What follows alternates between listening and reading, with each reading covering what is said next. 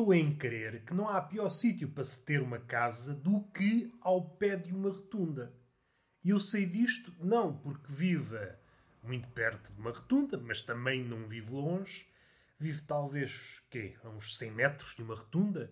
E embora sofra de um mal, é um mal menor, mas magoa, o quarto onde eu durmo, onde eu dormito, onde eu medito, onde eu, numa posição de concha mal amanhada, tento recuperar a minha energia. Umas vezes com sucesso, outras sem sucesso, o que me faz duvidar daquela ideia que o sono é reparador. Acorde igualmente espatifado. E o que é que eu estive a fazer durante as seis, sete, oito horas de sono? Não sei. Não sei, não faço ideia. A descansar é que não foi. Eu gostava de ter uma câmara para visionar. Às tantas, sou sonâmbulo e sou padeiro. Mas voltando à rotunda, eu creio que é um dos piores sítios para ter casa. Apesar de estar aqui uma distância, eu sofro de um mal. Eu sou uma espécie de princesa ervilha. Conhecem a história? Acho que é dos irmãos Grimm, que é aquela princesa que não consegue dormir e puseram uma data de colchões e uma ervilha debaixo todos esses colchões e mesmo assim ela não conseguia dormir. Sentia a ervilha sob essa montanha de colchões. E eu sou um pouco assim, não em relação às ervilhas, até porque, não querendo desmerecer a ervilha, não quer dizer que ela seja mais ou menos apetitosa, mas não há assim uma relação tensa entre mim e a ervilha. Reconheço o seu valor, mas uh, não me espicaça o entusiasmo.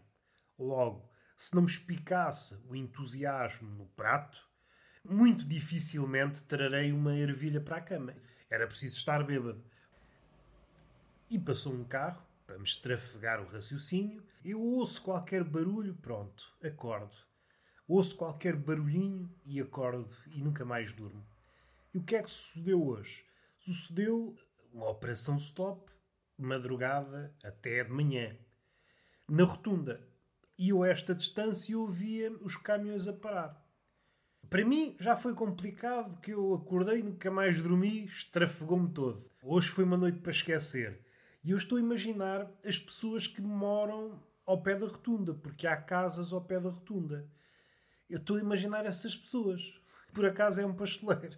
E por acaso é, por acaso é, não estou a brincar, por acaso é. Devia estar uma operação grande, cortam todas as ramificações da rotunda, plantam-se ali e não deixam passar ninguém. Uma pessoa é acordada por aquele por aquela azáfama, acho que tem o direito de sair para a rua com a pila ao léu. Pode levar um barrete que é para não constipar, na pila ou lá em cima na cabeça. Mas isso é, é miudezas. Acho que tem o direito de sair porta fora e dizer aos senhores guardas: então, mas que vem a ser isto? Então, mas não sabem fazer operações stop na cona da vossa mãe? É que na minha zona ia dizer que há apenas uma rotunda. Isto era válido há uns aninhos. Entretanto, construíram-se. Isto expandiu, houve aqui uma zona industrial e agora nessa zona industrial há mais rotundas. Mas antes disso, era uma vila apenas com uma rotunda, fazendo com que os senhores guardas escolhessem este ponto, dado que ninguém se podia escapulir. Ou melhor, havia formas, mas era muito difícil, era muito difícil escapulir-se. Isto durante o dia já é chato. Uma pessoa às vezes chega a casa, olha, agora tenho à frente da casa esta azáfama, né? tenho esta azáfama, é só bêbados, é só gajos com, com fatiotas. Agora, durante a noite, não. Durante a noite, não. Uma pessoa quer dormir.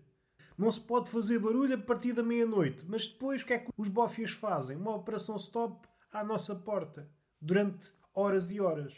Não era sacado uma caçadeira e mandar uns tiros para o ar, que é para criar um clima de paz. Eu acho que era. Se estivesse naquela situação, eu conseguiria uh, acatar uma ou duas ocorrências, a linguagem burocrática, barra uh, de polícia, mas chegava uma altura em que me passava dos cornos. olha, prendam-me, mas pelo menos levem-me para um sítio onde não haja barulho. Eu não lido muito bem com o barulho. Não lido, sobretudo nas horas em que é suposto dormir.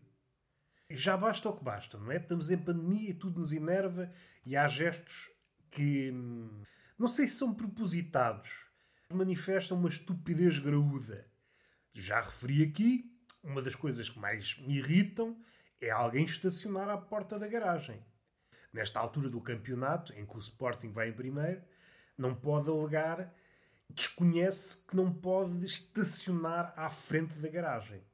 E o mais curioso é que isto depois há variantes. Por exemplo, estão a prestar serviço de jardinagem à casa seguinte. Mas em vez de taparem a entrada da casa seguinte, o que é que vão fazer? Tapar a garagem da casa que não diz respeito ao serviço de jardinagem. Não, não podemos tapar aqui a entrada e saída desta casa, porque nós vamos fazer o serviço, mas a casa que está antes, essa aí, podemos estacionar ali um iate. Agora a pessoa tem direito de sair quando quer. Ah.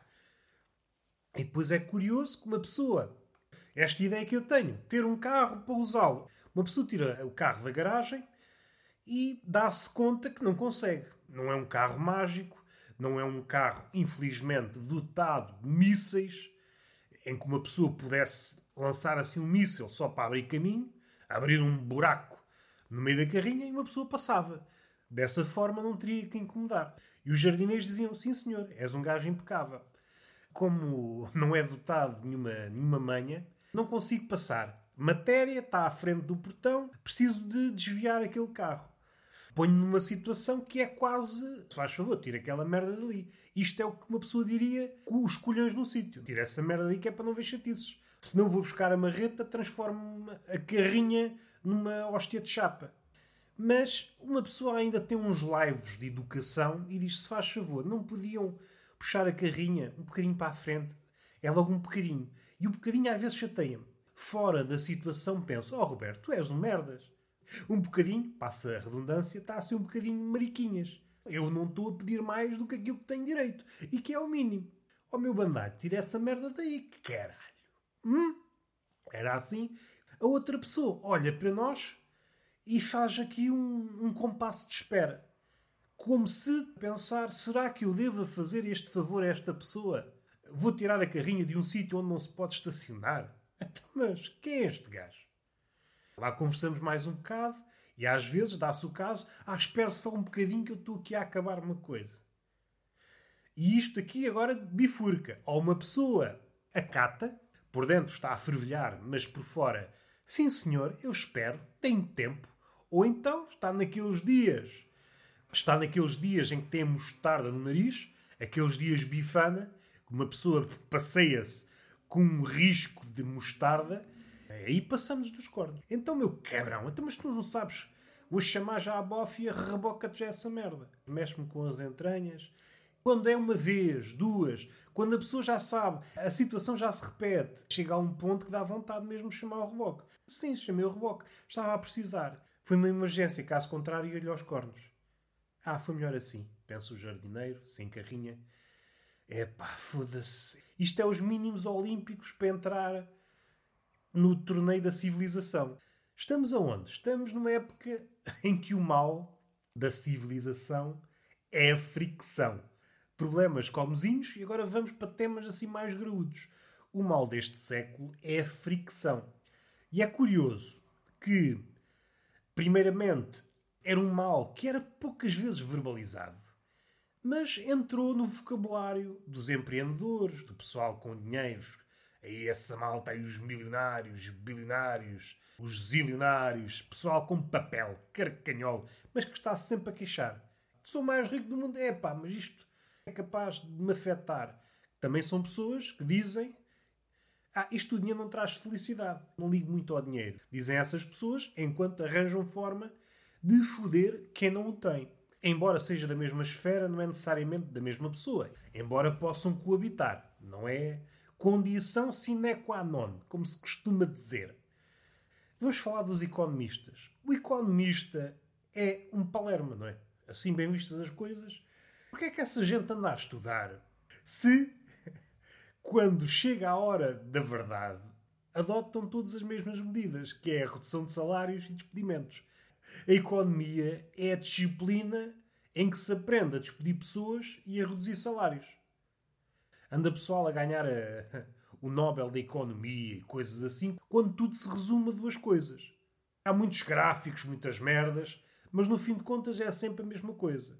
Redução de pessoal e os que ficam a ganhar menos. E, como consequência, como se isto já fosse pouco, não é?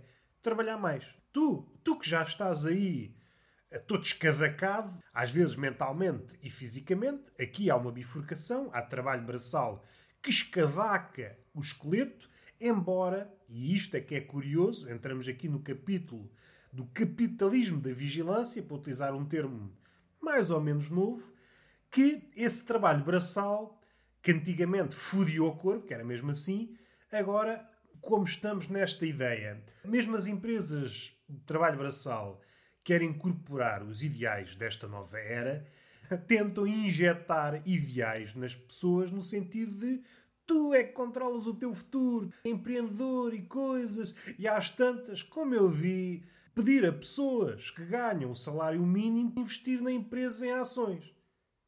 Coisas deste tipo. Não é obrigar, mas é como que obrigar. E isto hum, traduz-se numa lógica muito simples.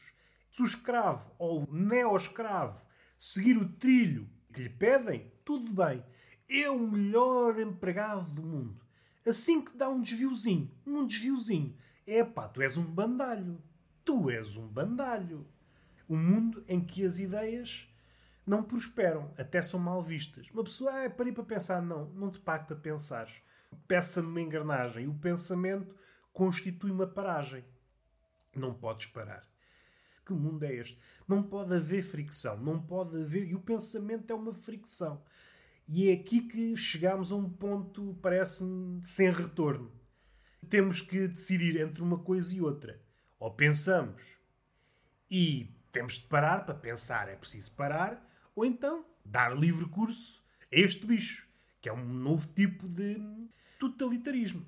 Não é necessariamente aquela ideia de Orwell, mas uma distopia que nos ajuda, não é? Ou não? Há mais distopias. Creio que a distopia 1984 está mais ou menos cumprida. Pode haver umas pequenas afinações, mas está mais ou menos cumprida. Um futuro ainda mais negro. Segundo esta lógica de a fricção é um mal, a economia e o imperativo do lucro vão acabar, se não acabaram já, se é que aquilo que nós vemos são apenas sombras e nós estamos a ser manejados pelos bonecreiros e, e os nossos gestos não são bem os nossos gestos, mas isso levar-nos-ia também ao outro lado. Coisas que são fricção e que já foram ditas de forma mais ou menos clara por grandes, os grandes patrões do capitalismo da vigilância, que são o Google, o Facebook, mais recentemente a Amazon, sobretudo esses dois, a Microsoft um bocadinho menos, a questão da fricção. O que é que provoca grande fricção nos dias de hoje? O que é que impede o lucro ser ainda maior? O pensamento, porque parar é uma manobra inconcebível nos dias que correm. Precisamos avançar. Uma das imagens mais fiéis do homem contemporâneo é um homem cansado, que não para. O homem contemporâneo crê que não parar é sinónimo de produzir e então vai nessa demanda em direção a um não sei quê. Depois há o dataísmo, aqui neste caldeirão de várias coisas, para tentar que o dataísmo pode abolir o pensamento e até pode abolir, por exemplo, uma coisa chamada estatística. O dataísmo é pegar uma quantidade imensa de dados, é uma quantidade de dados crescente, são dados todas as origens possíveis e imaginárias, e é sempre esse o sentido de ir em direção a terrenos virgens onde ainda não foram minerados dados. Aqui tocamos num ponto sensível. O homem contemporâneo é um novo escravo. No sentido em que é preciso também combater uma certa ideia, não é que esteja errada, mas já não é aquela vigente. Há uma ideia mais refinada. Aquela ideia de que se uma coisa é grátis, nós somos o produto tem o seu fundo de verdade, mas acho que já passámos para outra coisa. Nós somos a, a fonte, a fonte de mineração. Nós estamos constantemente a ser catados em busca de qualquer coisa. O que é que nós temos que seja a Google, seja o Facebook, seja outras empresas do mesmo género, querem excedente comportamental. Querem prever os nossos movimentos. Onde é que isto começou? Por vezes é importante perceber onde é que isto tudo começou. Pode haver já uma grande trajetória, uma grande distância. Não reconheçamos uh, o pai. Há uma vantagem de regressar ao início. As coisas estão mais claras. Ainda que não nos forneça a imagem total, dá-nos um bom princípio. E um bom princípio, por vezes, é meio caminho. Estamos aqui a pensar na telemetria de Mackay. Um senhor que foi o fundador, um bocadinho. Um bocadinho. Como é que eu ia dizer? Um bocadinho de sortudo. Reza a lenda, foi uma. Uma tartaruga comeu o dispositivo. Telemetria é aquela disciplina que estuda os comportamentos do animal, extrai dados do animal. O animal vê-se privado da sua liberdade em prol de uma ciência que, ao estudar o seu comportamento, evita qualquer coisa, supostamente melhora a sua qualidade de vida. E esta é a transição de uma perspectiva académica e foi transplantada para o mundo dito dos homens e a um nível completamente absurdo. Tudo aquilo que nós fazemos é medido para que eh, depois isso possa ser extraído e convertido em lucro. Qual é aqui a fricção? A fricção era, era ou é, estou indeciso, era ou é a nossa imprevisibilidade. Quanto mais previsíveis formos, mais lucros podemos dar a quem nos quer extrair. Quanto mais previsíveis formos, mais poderemos assegurar o mantra destes últimos anos, que é os resultados garantidos. É isso que a Google ou o Facebook vende quando vende os nossos dados. Resultados garantidos. E é sempre no sentido de uma afinação, uma afinação cada vez maior. Então, para finalizar este bocadinho, há três coisas que aumentam a fricção. A imprevisibilidade do homem. São várias coisas, isto, como sabem, não é, não é nada escrito, é improviso, nem sabia que ia falar sobre isto. As coisas surgem em catadupa. A imprevisibilidade tem este lado, que eu há pouco disse, a medição e tentar, hum, numa primeira fase, com uma análise, o ser humano torna-se menos imprevisível e, numa segunda fase, é, com esses mesmos dados, começar a moldar o comportamento do homem. É como se fosse um ciclo e, ao moldar o comportamento do homem, o homem torna-se cada vez mais previsível, mais previsível, resultados afinados e assim sucessivamente. É um ciclo que se autoalimenta, eh, fazendo com que o lucro seja sempre maior. É uma extração, é como se o homem fosse uma mina inesgotável e que a cada ciclo se tornasse ainda mais rentável. O lado demoníaco disto tudo. Então, a imprevisibilidade é uma. Tudo o que está sob a alçada do capitalismo de vigilância não gosta de imprevisibilidade. Segundo, democracia também não gosta de democracia. Isto pode estar mais ou menos no ar, declarações dúbias, ou então, se forem, se quiserem, se quiserem, peguem nos cabecilhas dessas empresas, da sucessão de cabecilhas, também há uma renovação nessas organizações, até ao verificarem a trajetória desses cabecilhas, até podem perceber outras coisas. A, a trajetória de figuras importantes do Facebook e do Google para governos norte-americanos, por exemplo, as cumplicidades macacas, mas isso é outra história, mas também é importante. É mais a questão, acompanhe os ditos dessas figuras ao longo do tempo, desde o início dos anos 2000 até agora, sempre que se pronunciaram sobre a liberdade de expressão, sobre a liberdade propriamente dita, sobre as questões da democracia e percebem que está ali um fundo completamente totalitário. Mesmo quando há barreiras, a barreira é rapidamente transposta. Porque isto só funciona se continuar sempre a expandir-se. E é engraçado como está sempre a repetir a mesma coisa, no sentido em que, quando em vez percebe-se, epá, estes gajos, a Google, Facebook, empresas deste género, pisaram a linha, eles fazem meia-culpa, mas continuam segundo outros métodos. E as pessoas deixam passar. Isso é um lado curioso. Então, imprevisibilidade, democracia e a outra é o pensamento. Estas três coisas fornecem essa fricção. Essa fricção que impossibilita que, que esses meios uh, extraiam de nós a todo o vapor. Aquela questão da estatística também parece que vai ser uma, uma ciência, não digo que vá morrer, mas comparativamente a esses colossos de dados, parece-me uma brincadeira de catrais. Se sabe tudo acerca de todos, a estatística vai cair, vai ser apenas uma peça de museu.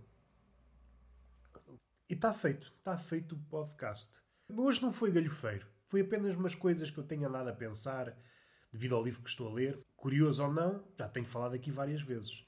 São ideias a que já cheguei várias vezes, por, por outras vias, não tão sistemático como a autora desse livro, porque ela teve um trabalho fenomenal de coligir todas as afirmações e perceber os antecedentes, perceber uh, que ferramentas é que podemos usar para tentar, uh, se é cá a forma. Esses grupos têm uma, uma espécie de missão que é converter toda a gente à religião do inevitável. Está sempre a pregar que aquilo que está a acontecer, ou seja, o capitalismo e esta nova versão, o capitalismo de vigilância, é sempre uma alternativa. É sempre essa religião do não há escapatória. E o plano é de tal forma fabuloso que eu não sei como é que nos havemos de safar disto. Foi apenas um lamiré. Pensei aqui um bocadinho em voz alta convosco e está feito. Beijinho na boca, palmada pedagógica numa das nádegas e até à próxima.